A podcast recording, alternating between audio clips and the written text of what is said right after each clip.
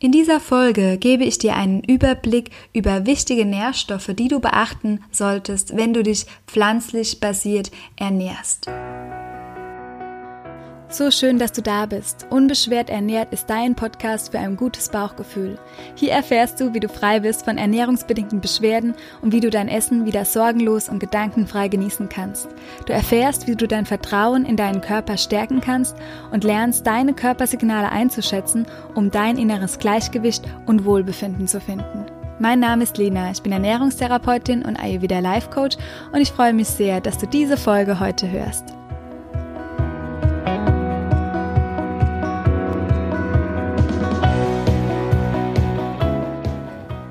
In der heutigen Podcast-Folge greife ich einen Themenwunsch auf von der lieben Nadja. Sie hat mir auf Instagram geschrieben zu dem Thema Nährstoffe.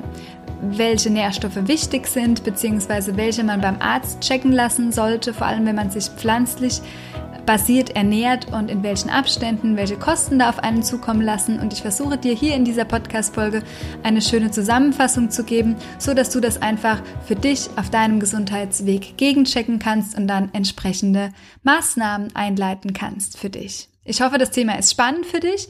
Und bevor wir loslegen, noch eine kleine bzw. zwei kurze Ankündigungen. Wir stehen kurz vor dem Unbeschwert ernährt Online-Kurs. Ich weiß, ich habe es jetzt einige Male hier im Podcast erwähnt, aber wir starten am 6.9. und du kannst noch dabei sein.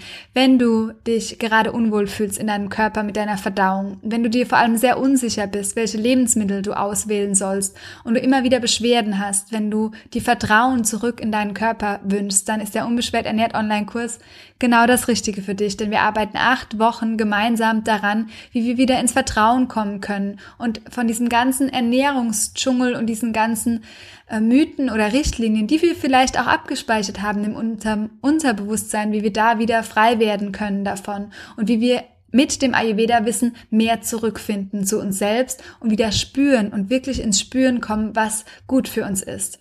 Ich freue mich sehr auf die neue Runde im Online-Kurs, denn wir haben auch neben den ganzen Inhalten, die dir per Videolektion zur Verfügung stehen, ähm, bekommst du eine persönliche Betreuung auch durch mich über die Live-Calls und die QA-Sessions. Und du wirst ähm, ganz viel Bonusmaterial bekommen. Du wirst Yoga-Lehrerinnen ähm, an deiner Seite haben, die dir eine Yoga-Praxis ermöglichen. Es wird ähm, spannende Interviews geben zu dem Thema Stress, ätherische Öle, Psychotherapie. Also es ist einiges dabei, was du wirklich anwenden kannst, um auf deinem Weg ganzheitlich weiterzugehen. Wir sind eine super schöne Community gewesen, die letzten ähm, beiden Runden im Online-Kurs und es hat sich so einiges getan. Es ist wirklich, ähm, ja, schön. Ich lese dir vielleicht einfach einmal kurz noch eine Rezension vor von einer Teilnehmerin im letzten Kurs. Bianca schreibt, der Online-Kurs war wahnsinnig bereichernd für mich auf mehreren Ebenen. Man lernt sich selbst besser kennen und verstehen. Man wird abgeholt, wo man gerade startet. Ich kann es nur empfehlen. Ist fast nicht in Worte zu fassen, Lena, aber ich bin dir und deiner Arbeit so dankbar. Ja, und es war so schön, Bianca, dich durch den Kurs kennenzulernen. Und ich würde mich auch freuen, falls der Kurs etwas für dich ist, wenn wir uns kennenlernen. Im nächsten Kurs ab 6.9. geht es los und du kannst dich jetzt dafür eintragen. Wenn du noch Fragen hast, weil du eine lange Krankheitsgeschichte hinter dir hast und dir unsicher bist, ob der Kurs wirklich geeignet ist, dann buch dir sehr gerne ein kostenpreis Vorgespräch und wir telefonieren einfach noch mal kurz, bevor du dich dann für den Kurs entscheidest. Und dann habe ich noch eine weitere kleine Ankündigung, denn im September darf ich beim Ayurveda Symposium, das normalerweise in Bierstein bei der Europäischen Akademie für Ayurveda stattfindet, in der Expertenrunde dabei sein zum Thema immer Ärger mit dem Darm. Und da freue ich mich schon sehr drauf. Das findet vom 11. bis zum 13. September statt, das Ayurveda Symposium. Und du findest dort sehr viele Experten, die dich auch weiterbilden im Bereich Ayurveda. Und das ist eine sehr gute Ergänzung zum Online-Kurs, denn im Online-Kurs hast du so viel Ayurveda-Wissen, dass du wirklich die Basics kennst. Du wirst dir sicher sein, wie du mit deiner Konstitution umgehen kannst. Und auf dem Ayurveda-Symposium kannst du dir dann nochmal die extra Inspiration abholen von ganz vielen Ayurveda-Experten und dich inspirieren lassen. Kerstin Rosenberg, äh, die Gründerin ist der Ayurveda-Akademie, ist auch im Online-Kurs mit dabei zum Thema Stress. Da kannst du auch von ihr lernen und im Symposium dann nochmal mehr. Und du bekommst mit dem Rabattcode, den ich dir in die Shownotes packe, 10% auf das Ticket. Genau. Also falls das für dich interessant ist, freue ich mich, dich beim Symposium auch inspirieren zu dürfen in der Expertenrunde. Und jetzt legen wir aber wirklich los mit dem Interview, in dem ich dir beziehungsweise mit dem Podcast, in dem ich dir einfach ein paar Inspirationen geben werde zum Thema Nährstoffe und nochmal ein paar Basics dir mitgebe, was wichtig ist für deinen Nährstoffhaushalt. Was mir natürlich sehr häufig in meiner Arbeit begegnet, ist, dass wir verunsichert sind durch die ganzen Infos, die wir haben dank unserem Internet und auch Social Media um das Thema Darmgesundheit. Und mir ist es nochmal wichtig, dir mitzugeben, dass unser Darm ein unglaubliches Meisterwerk ist, wie generell unser ganzer Körper. Und dein Körper kann so viel reparieren und wieder auch gut machen für dich, wenn wir ihn lassen. Die meisten Beschwerden, die resultieren, haben eine Ursache. Und wenn wir die Ursache behandeln, dann gehen meistens auch die Beschwerden weg. Und meiner Erfahrung nach sind die Ursachen nicht nur auf der körperlichen Ebene zu finden, auf der wir aber die ganze Zeit uns bewegen, wenn wir über das Thema Ernährung sprechen, über Nahrungsmittelunverträglichkeiten, über Nährstoffe, was auch immer. Wir bewegen uns immer auf der äußersten Hülle, die Nahrungshülle. Und wir dürfen aber auch weiter nach innen schauen. Das nochmal so vorweg, dass im Unterbewusstsein oder im Inneren einfach auch Blockaden liegen können, die dich daran hindern, wirklich in deine Mitte zu kommen und damit diese Ernährung auch wirklich gut ankommt. Das wäre mal so mein erster Tipp, bevor du nochmal auf die Suche gehst, wo bin ich denn im Mangel an gewissen Nährstoffen, dass du auch deinen mentalen Zustand und deine Einstellung zu dir und deiner Gesundheit überprüfst. Und gerade habe ich schon angesprochen, Mangel per se befinden wir uns oder bekommen wir immer suggeriert, dass wir in einem Mangel sind und dass wir irgendetwas brauchen, damit es uns besser geht. Ich glaube, so sind wir erzogen in unserem heutigen Gesundheitssystem, bekommen wir immer irgendwelche Medikamente oder Tabletten und dem Körper wird eigentlich gar nicht mehr zugetraut, dass er die Dinge von alleine kann. Ich durfte selbst an meinem Körper schon spüren, dass er sich von alleine regeneriert, wenn wir ihn lassen und das würde ich dir auch gerne mitgeben, beziehungsweise das Vertrauen, das ich fassen durfte, würde ich dir gerne einmal rüberschicken, dass du auch wieder Vertrauen findest, dass dein Körper ganz viele Dinge von alleine kann und dass wir gar nicht so viel hinzugeben müssen, wie wir immer denken, weil uns das Medien suggerieren oder ja, andere Institutionen. Von daher einmal entspannen. Ich bin mir sicher, dir geht's viel besser, wie du vielleicht gerade denkst oder wie du vielleicht gerade spürst, denn Gefühle entstehen aus Gedanken heraus und meistens haben wir negative Gedanken über uns und unsere Gesundheit und dann fühlt sich auch unser ganzer Körper viel schlechter an. Ich kenne das auch noch sehr gut von mir früher. Ich war auch eher auf der Suche, ähm, bevor ich das Ganze ganzheitlich angegangen bin, nach einem Mangel in meinem Körper. Aber wir wollen auch jetzt mit der Folge vom Mangel wegkommen in die Fülle. Und geh nicht per se davon aus, dass dein Körper einen Mangelzustand hat.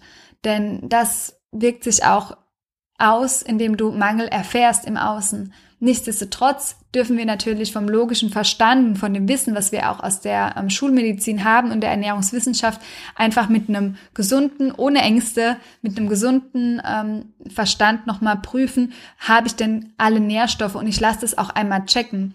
Ich würde dir sehr empfehlen, die Nährstoffe überprüfen oder checken zu lassen, denn ich habe hier in meiner Praxis auch schon ganz häufig erfahren, dass Menschen auch zu viel ähm, an Nährstoffen haben, wenn sie gewisse Dinge einfach mal ins Blinde herein supplementieren. Es gibt natürlich gewisse Situationen wie eine Schwangerschaft oder bei mir war es nach dem Absetzen der Pille sehr nötig, etwas zu supplementieren. Äh, es gibt so gewisse Themen, da wissen wir schon, da ist eine Nährstoffsupplementation nötig, aber die meisten können ganz gut ihren Nährstoffhaushalt halten und brauchen keine zusätzlichen Tabletten oder Kapseln schlucken.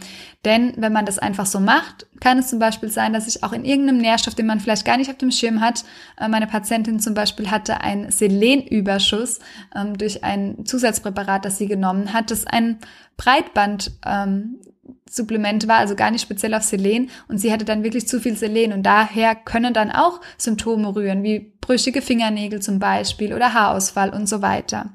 Also es lohnt sich schon einmal das abchecken zu lassen, um zu wissen, welche Supplemente sollte ich überhaupt nehmen, wenn ich überhaupt welche brauche. Und es ist ein bisschen schwierig beim Arzt, dass man das über die Kassen bezahlt bekommt, wenn man keine Symptome hat. Falls du aber Beschwerden spürst, dann bin ich mir ziemlich sicher, dass dein Arzt auch darauf eingehen kann, dass ihr das einmal checkt, wie zum Beispiel Vitamin D, B12. Darauf lassen sich die meisten Ärzte auch noch ein, vor allem wenn Müdigkeit vorherrscht oder auch ähm, ja Stimmungsschwankungen oder Leistungsschwäche.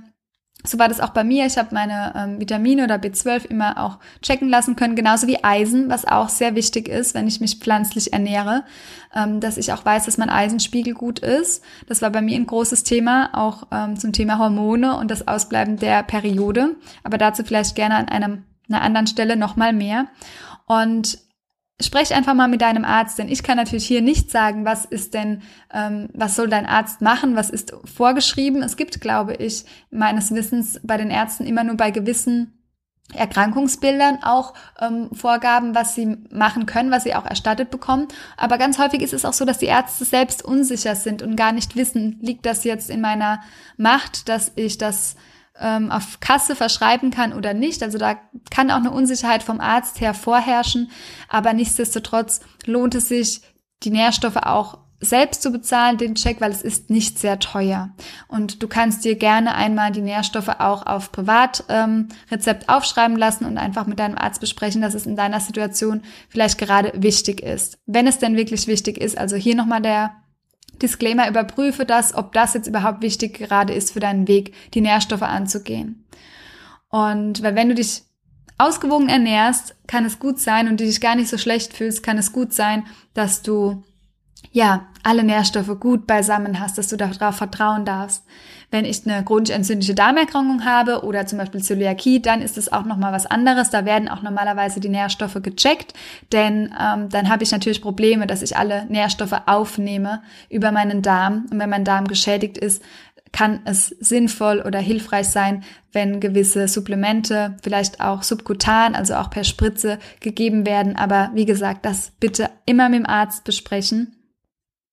Wir lassen auch einmal die Makronährstoffe etwas außen vor. Makronährstoffe sind Kohlenhydrate, Fette und Proteine, die natürlich auch sehr wichtig sind. Und du darfst immer beachten, dass wir ganze Lebensmittel essen und nicht einzelne Nährstoffe.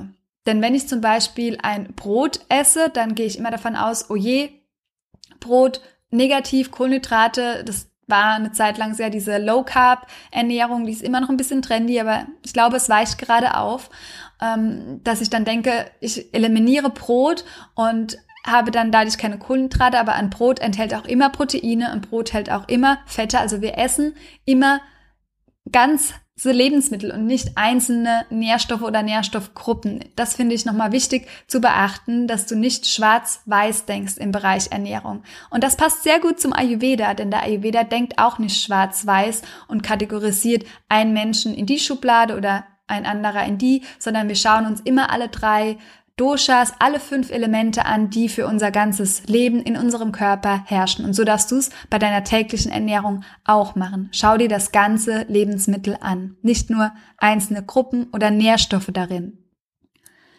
Vielleicht noch ein kleines Beispiel dazu. Die mediterrane Ernährung, die ja bekannt ist und auch in Ernährungskreisen immer wieder durch Studien positiv belegt ist, enthält ungefähr 40 Prozent Fett und ist damit verbunden beziehungsweise wird ähm, mit einer hohen Vielfalt für dein Mikrobiom verbunden. Und im Gegenzug dazu eine eher westliche Diät, die genauso viel Prozent Fett enthält, die vielleicht eher aus anderen Stoffen besteht, nicht so sehr mediterran, die verschlechtert die Darmvielfalt oder die Darmbakterienvielfalt für dein Mikrobiom. Also kommt es nicht auf die einzelne Nährstoffgruppe an Fett, weil in beiden, in Anführungszeichen, Ernährungsweisen oder Diäten wurde gleich viel Fett zu sich genommen. In der einen Gruppe mediterran wird die Vielfalt der Darmflora erhöht und in der anderen gesenkt. Also es macht einen großen Unterschied, ob du ein gutes, vollwertiges Brot isst und ein bisschen Olivenöl darin tunkst oder ob du irgendwie ähm, fettige Kartoffelchips mit, ähm, ich weiß nicht, irgendeinem schlechten ähm, Dip zum Beispiel, ähm, ja, oder so eine Tomatensoße, einer fertigen irgendwie dippst. Wobei beides ungefähr den gleichen Fettanteil hat. Also sehr, sehr spannend und macht hoffentlich nochmal deutlich, dass es einen großen Unterschied macht, ähm, wenn wir das ganzheitlich sehen, das Lebensmittel und nicht die einzelnen Gruppen. Und das sogar bei Makrogruppen. Jetzt aber zu den Mikronährstoffen, die ich einmal hier in der Übersicht ähm, nacheinander nenne, die wichtig sein können, wenn du dich sehr pflanzlich basiert ernährst.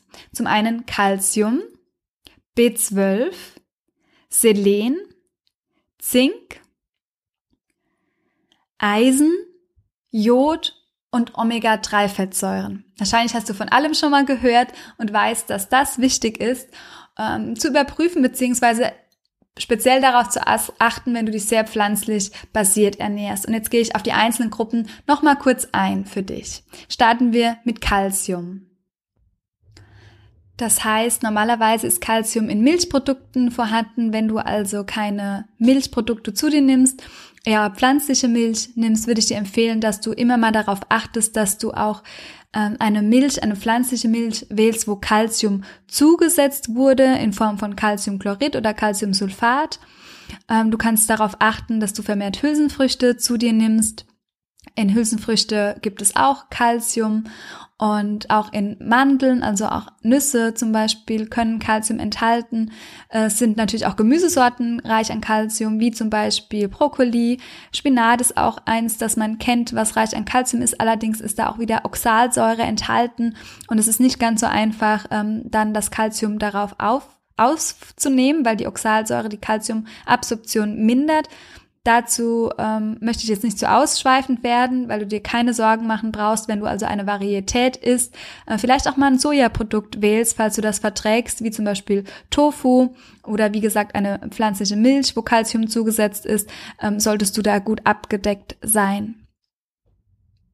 B12 ist normalerweise auch in Milchprodukten enthalten oder in Eiern. Das ist eine gute Quelle für B12. Falls du komplett vegan dich ernährst, dann solltest du unbedingt B12 checken lassen, gegebenenfalls ähm, supplementieren, wenn du das mit dem Arzt besprochen hast. Hefeflocken können eine Quelle sein für B12. Vielleicht findest du auch pflanzliche Joghurtalternativen, wo B12 zugesetzt ist. Und ansonsten, ja, würde ich dir, wie gesagt, empfehlen, das mit dem Arzt zu besprechen, ob du es nicht supplementieren solltest. Wir haben eine längere Zeit einen Speicher für B12, deshalb dauert es etwas, wenn, falls du erst angefangen hast, dich vegan zu ernähren, bis das auffällig wird oder in den Mangel kommt. Ähm, erfahrungsgemäß bei mir ist es immer ungefähr nach einem Monat oder zwei eingetreten. Ähm, ja, B12 Vitamine werden auch vermehrt gebraucht in Stresssituationen und deshalb habe ich es nie geschafft, mit einer veganen Ernährung meinen B12-Spiegel aufrechtzuerhalten und habe mich dann irgendwann auch entschieden, immer mal wieder Eier in meine Ernährung zu integrieren, ähm, weil das einfach etwas ist, was für mich besser funktioniert und ich mich damit wohler fühle. Ähm, Selen ist normalerweise in Fleisch und Fisch enthalten, aber auch Nüsse sind eine super gute Selenquelle.